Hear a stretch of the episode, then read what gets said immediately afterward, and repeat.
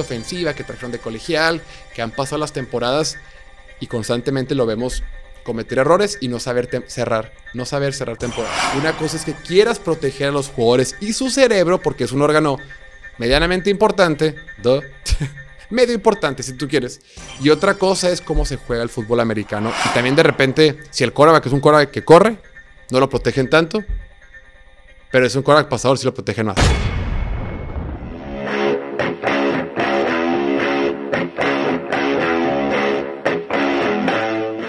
Bienvenidos a esta edición de Piloto Fútbol, episodio número 286 de este su podcast favorito con sentido de confianza en todo lo relacionado al fútbol americano. Ya es miércoles 12 de octubre del 2022. Yo soy Jorge Torres y ya estamos en plena semana 6. 12 de octubre, Día de la Raza, cumpleaños de mi primer pollo, cumpleaños de mi amiga Sofía y día en que Cristóbal Colón descubrió América hace 530 años. Pero bueno, hablando de fútbol americano, lo que nos compete, el día de mañana regresa la NFL con un partidazazazo. Thursday Night Football, Chicago frente a Washington. Y no, no les haremos daño, no los molestaremos hablando de ese partido. Nada más que, eh, pues nada, hay que verlo, hay que estar ahí. Mañana esperen, esperen el partido poste el análisis o el resumen o los comentarios posterior a ese partido en la noche. El día de hoy, como cada miércoles, quisiera arrancar esta sección, este podcast, con las preguntas que ustedes mandaron, como siempre, eh, los lunes, eso del mediodía más o menos. De hecho, este lunes lo, pusimos más tarde, pero los lunes procuramos poner la cajita de preguntas en Instagram. Si no siguen en Instagram, es gran momento para seguirnos, para que puedan dejar sus preguntas ahí los días lunes y martes. Dejamos la cajita de, preguntas y llegaron un montón de preguntas, como siempre. Neta, gracias. Gracias por colaborar, gracias por, por este, eh, participar en, en esta creación de contenido, para el video y todo, y les agradecemos mucho. Cada vez llegan mejores preguntas. Obviamente, conforme avanzando la temporada, se ponen más interesantes las preguntas que llegan y hay más temas que discutir. No es como en el off-season que de repente hablábamos de cualquier. Eh, que a veces los temas pues, no estaban tan interesantes, pero bueno, se hace lo que se puede. Para esta ocasión, vamos a procurar eh, hacer la más cantidad de preguntas con un poquito menos de, comentario general por cada una para poder leer las preguntas de más, más de ustedes que tomaron el tiempo de escribirnos. Empecemos. Sin más preámbulo, empecemos con la primera pregunta que nos deja Tati Martínez M. Ella hace una pregunta respecto, bueno, espero que sea ella o él, esta persona, hace una pregunta acerca de Arizona. El equipo Arizona, lo hemos comentado en un sinfín de ocasiones, los Cardenales están eh, en una situación bastante preocupante.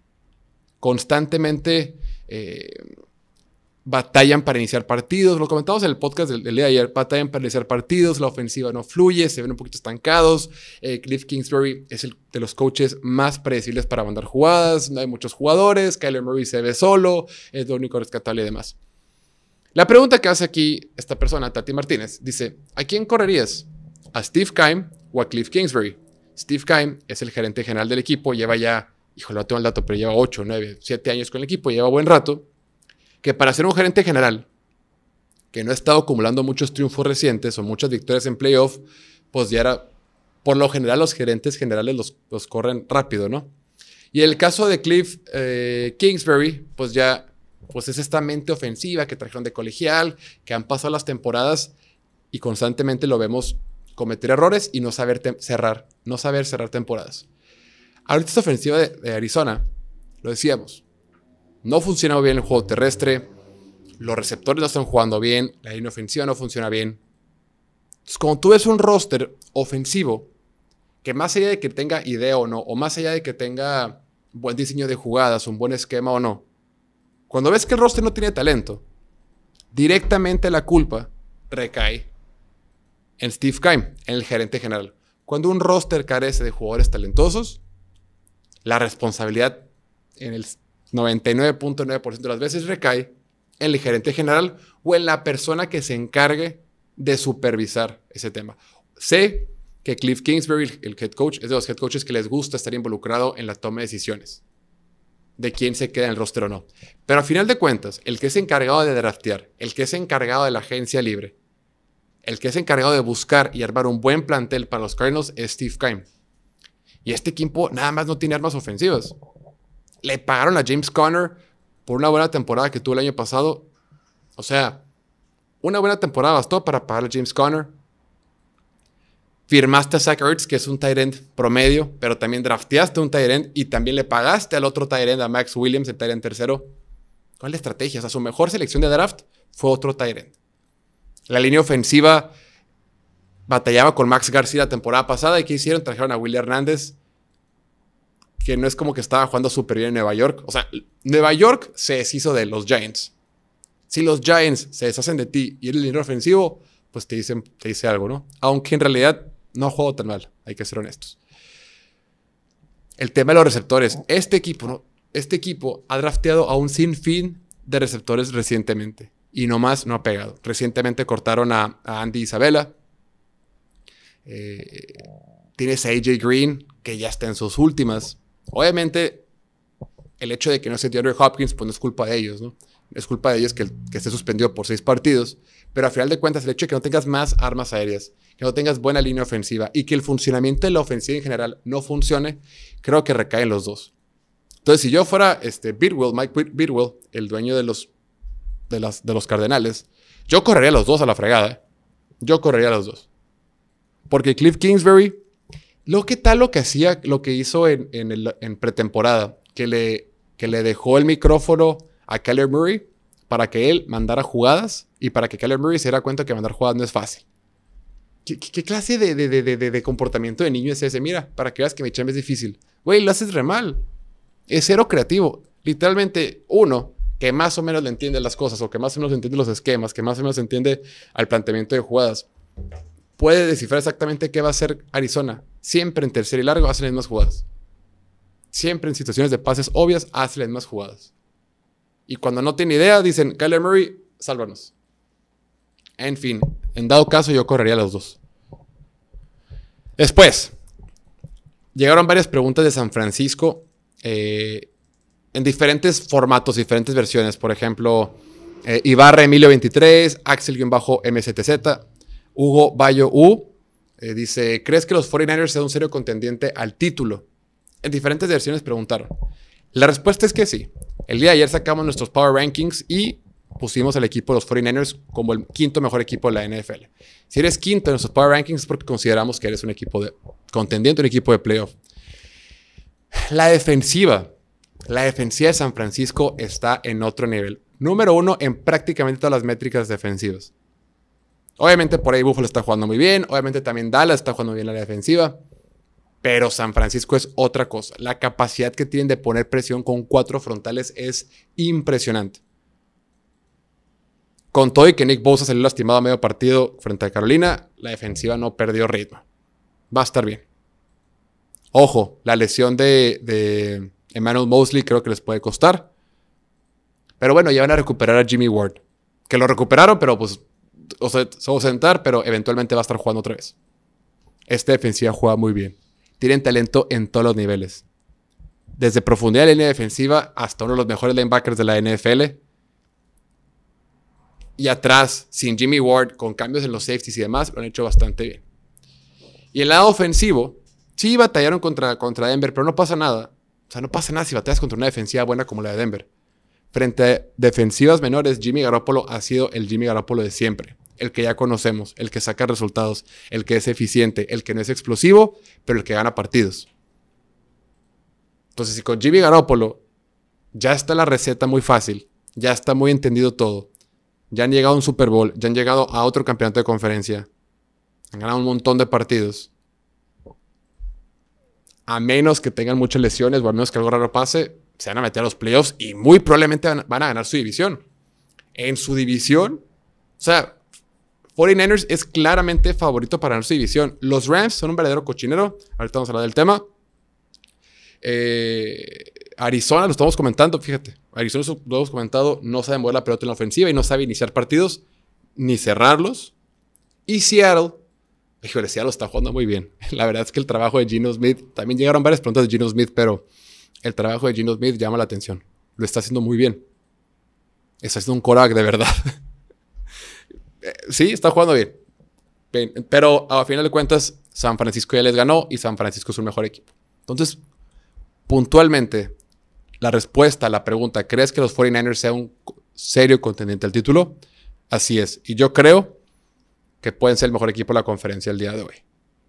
Yo sí pusimos a Filadelfia un poquito mejor en los Power Rankings, pero es un poquito por el respeto porque tienen su récord. Pero bueno, ya después veremos. Después, preguntó Sabdi 170, Batu-Alvarenga. Preguntaron acerca de Miami. Preguntaron, ¿van a estar bien los delfines? Lo hemos comentado en diferentes, en diferentes podcasts, en eh, diferentes versiones, en diferentes episodios. El equipo de Miami tiene muy buena defensiva. Entonces, cuando tienes una muy buena defensiva, el piso de la producción, o sea, tu mínimo es bastante alto. O sea, una buena defensiva te va a garantizar que siempre estarás en los partidos. Puede que pierdas, puede que lo que sea, pero una buena defensiva te garantiza que vas a estar siempre compitiendo en los partidos. Ahora, habiendo dicho eso, no les fue bien contra la ofensiva. Los Jets, está bien, sí entiendo. Pero bueno, fue un mal partido, no pasa nada.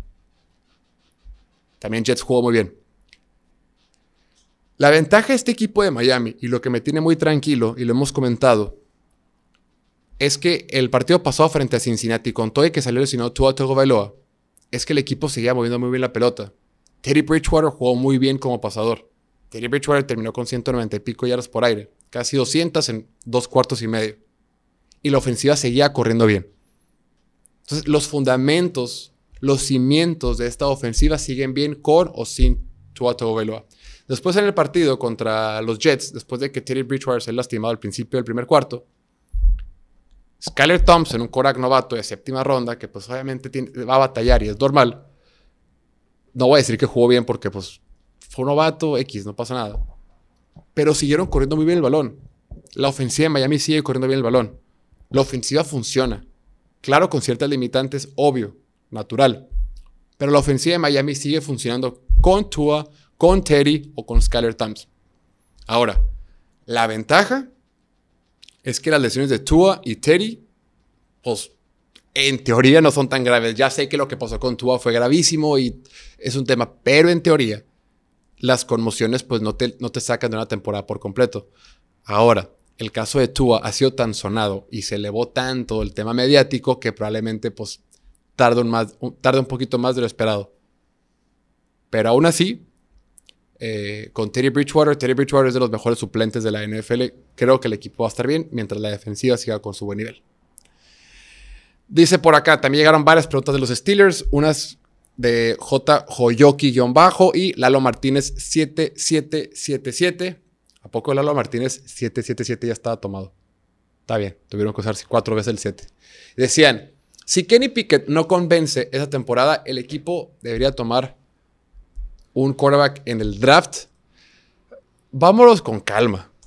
Lleva un partido y fracción. No hay que desesperarnos. Está rodeado de un pésimo equipo. Pésimo equipo. el equipo de los Steelers es de los peores equipos de la NFL. Punto. No pasa nada, no es hate. Ah, es que tú eres de los Steelers. No, no es hate, es, es, es, es, es, es lo que es y punto. Entonces, Vámonos con calma, lleva dos partidos, un Korak novato, requiere un montón de ayuda, como cualquier Korak novato. O sea, no es posible. El juego por tierra es inexistente. Steelers, para los corredores de Steelers, yardas antes del contacto son número 28 de la NFL. Yardas después del contacto son número 28 de la NFL. O sea, la ley ofensiva no protege, les pegan muy, muy rápido y los corredores no son elusivos, no rompen tacleadas y no tienen suficiente avance. Un Korak novato, si no me juego por tierra, probablemente va a batallar. Si a eso le sumas que sus receptores sueltan pases, que su defensiva está sin TJ Watt, pues van a batallar. Vamos con calma. Eh, sí soy de la teoría de ser agresivo si tu Korak no funciona, pero mínimo hay que darle un par de años. está bien que no le des cinco años para ver si tu Korak de primera ronda funciona o no. Estoy de acuerdo que sí hay que ser un poquito más agresivo, más rápido. Pero un año, dame chance. Deja que tenga mínimo dos años completos. Y ya sí que la van a volar. O sea, yo mínimo, si es temporada, por más que el juego por tierra mejore y todo, si todo, se, todo va bien, pero Kenny Pique no mejora, yo sí le haría otra temporada. Si después de dos temporadas tu primera ronda no funciona, no funciona ya vete por otro, no pasa nada. Insisto, yo soy, la, yo soy de la idea de que la vieja escuela de decir de que un coreback novato de primera ronda hay que, hay que dejarlo que avance y que tenga su desarrollo durante 5 o 6 años, a la fregada. Si puedes darte cuenta antes, mejor. Entonces, respuesta puntual a tu pregunta, yo creo que no. Independientemente de cómo le va a Steelers este año, no creo que van a tomar un Korak en la primera ronda el siguiente draft. Después, ay, la pregunta que ha generado mucha polémica este fin de semana. Dice Eric Araiza 24, JMM Márquez 96, 07-Rulo. Nos pregunta, ¿qué opinas de la nueva regla de los golpes al coreback? O preguntaron acerca del rudez al pasador y todo lo que ha pasado. Ya se están pasando de lanza. Se están pasando de lanza los castigos que están marcando de rudeza innecesaria. Porque una cosa es una cosa y otra cosa es otra cosa. No, es cierto. No, están mezclando conceptos, están mezclando reglas, están mezclando, mezclando problemas que tiene la NFL. Una cosa es el tema de Tua y otra cosa son los castigos forzados. Una cosa es que quieras proteger a los jugadores y su cerebro porque es un órgano medianamente importante, medio importante si tú quieres. Y otra cosa es cómo se juega el fútbol americano, que es un deporte de contacto. Entonces, ahí va. Hay que mejorar, que ya se hizo, los protocolos cuando hay casos de conmoción, de conmoción cerebral. Se tienen que mejorar. Los procesos se tienen que mejorar. Los protocolos, las políticas sí tienen muchas áreas de oportunidad. Se hay que cuidar mucho a un jugador una vez que se haya lastimado nunca, pues no, es imposible debatir en contra de eso, es una estupidez, porque ya se habla de la salud mental de una persona y eso ya no tiene, sobrepasa cualquier clase, clase de juego. Y otra cosa es que al jugador coreback que esté dentro de un terreno de juego, no lo protejas al exceso. Lo han comentado un montón de tweets. Dice, no, pues ya parece que están jugando banderitas, o ya parece que están jugando en el Pro Bowl los corebacks, o ya los corebacks va a contar nada más con que los toquen. O sea, es que ya cualquier tacleada es, castigo. Y el gran tema es, ¿sabes? Si vas, a si proteger al quarterback, perfecto. Pero dime tú, ¿cómo se supone que Chris Jones debe hacer la tacleada contra Derek Carr? ¿Cómo? Sí, supuestamente no le puedes echar el cuerpo, pero entonces, ¿cómo lo tacleas, güey? Dime tú cómo se supone que, Grady Jarrett tenía que taclear a Tom, Tom Brady en esa jugada. ¿Cómo? Literalmente se lo echó encima de la panza y luego lo tiró al piso movimiento natural. ¿Dónde lo agredió? ¿Dónde fue rudeza innecesaria al pasador? ¿Dónde se excedió con... ¿Dónde hubo uso desmedido de su fuerza? Entonces, se están pasando de lanza, ya es una locura. Ya ni siquiera, eso ya ni siquiera es fútbol americano, es un deporte de contacto. Entiendo que se tiene que proteger al quarterback. Se tiene que proteger a los quarterbacks porque son los que hacen el juego más divertido. Y entre más divertido sea el juego, es más, más entretenido y entre más gente entretenga, más ojos hay viendo la NFL y entre más ojos hay viendo la NFL, más patrocinadores quieren participar, entre más patrocinadores hay más lana. Entonces entiendo que cuidar al coreback se traduce en más lana para la liga, para los equipos, para los jugadores. Eso lo entiendo, pero tampoco hay que llegar al exceso. O mínimo seamos congruentes. Porque también a Patrick Mahomes me lo azotaron muy gacho y no marcaron nada, pero a Tom Brady sí. Y también de repente, si el quarterback es un quarterback que corre, no lo protegen tanto. Pero es un quarterback pasador, sí lo protegen más. Después, si es un quarterback blanco, es un quarterback negro, lo protegen más o menos. O sea, también, si es Tom Brady, lo protegen más. Si no es Tom lo protegen menos. El tema es que sea congruente. Si van a hacer unas mariconadas para mandar castigos, está perfecto, nomás que sí hay que ser congruentes. Que sea todo parejo.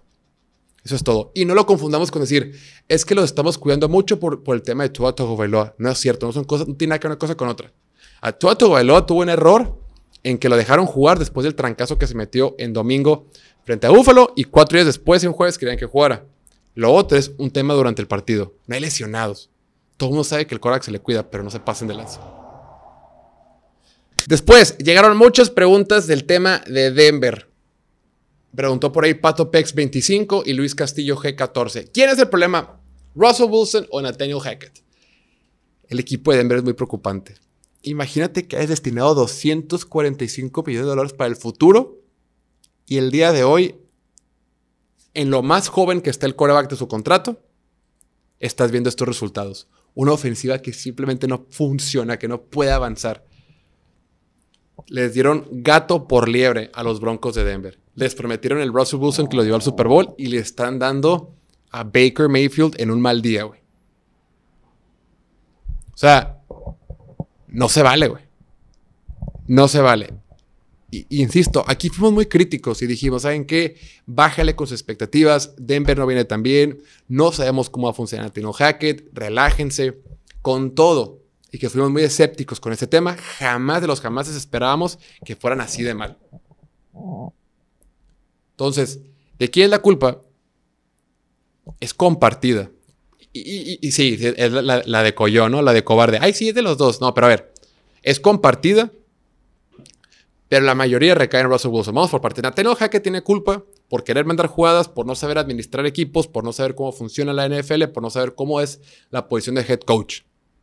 Y por no ser tan bueno mandando jugadas. O sea, sí tiene eh, tanto la culpa como head coach, tanto la culpa como coordinador ofensivo, que es lo que es, y con su creatividad y su mente ofensiva. Tiene las culpas en ambas cosas. Sin embargo, Russell Wilson no es el Russell Wilson que prometieron. Russell Wilson se supone que es un coreback experimentado, talentoso, atleta, ágil, inteligente, capaz, maduro, con un buen brazo. Y todo eso podría, con todo y que la circunstancia alrededor fuera mala, dices, bueno, si tienes un buen quarterback con las características que he mencionado, mínimo vamos a tener una ofensiva que medio funcione. Pero esta ofensiva está para llorar, güey. Esta ofensiva no hace nada.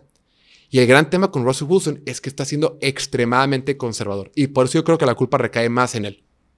Nathaniel Hackett tiene culpa, obvio, pero cae más la culpa o tiene mayor parte de la, de la, de la bronca Russell Wilson. Está siendo muy conservador. Prácticamente todos sus pases son pases de una o dos yardas o pases detrás de la línea de scrimmage. Son fanáticos y adictos a los pases pantalla en Denver solo mandan pases pantallas, solo mandan pases con su corredor, solo mandan rutas cortas. Inclusive en, jugadas, como tiene tiempo en la bolsa de protección, si tiene la opción corta y la opción larga, 90 de 100 veces va a escoger la opción corta. Ya no, ya no empuje el balón como antes. No es el mismo Russell Wilson que vimos hace un par de años. Y aparte ya no corre. Lo gran, la gran parte de Russell Wilson, lo más divertido de él, es que generaba jugadas de la nada, de la nada, era sumamente creativo, podía hacer más cosas porque corría, extendía la jugada, salía la bolsa de protección, avanzaba con sus piernas. Y ahorita lo vemos correr una vez cada 10, cada, una vez cada 10 series ofensivas. Entonces sí estoy preocupado por Russell Wilson, sí estoy preocupado por estos Broncos y sí estoy preocupado porque no hemos visto mejor en la semana 1 para acá. O sea, dijeras tú, bueno, semana 1, semana 2 pasó eso, híjole, no tuvieron pretemporada, es un nuevo equipo, está bien. Pero Rey, ya estamos en la semana 6. Ya, ya nos conocemos, ya pasó la pretemporada, ya pasó la pretemporada de la temporada. Ya no podemos ver estos resultados. En fin. Gracias por sus preguntas. Hasta aquí la dejamos. El resto de las preguntas las, las contestaremos. Bueno, no todas. Gran parte del resto de las preguntas las contestaremos el día de hoy en el podcast. ¿Cuál podcast? En el en vivo que tendremos a la noche. Como todos los miércoles en punto de las 8 de la noche, hora del centro de México, tenemos un en vivo contestando preguntas que dejaron en Instagram, contestando preguntas que dejen en TikTok durante live y contestando preguntas que dejen durante YouTube. Que estén muy bien. No olviden seguirnos en Twitter, Instagram, Facebook, YouTube, TikTok y nos vemos en la próxima. Chao, chao.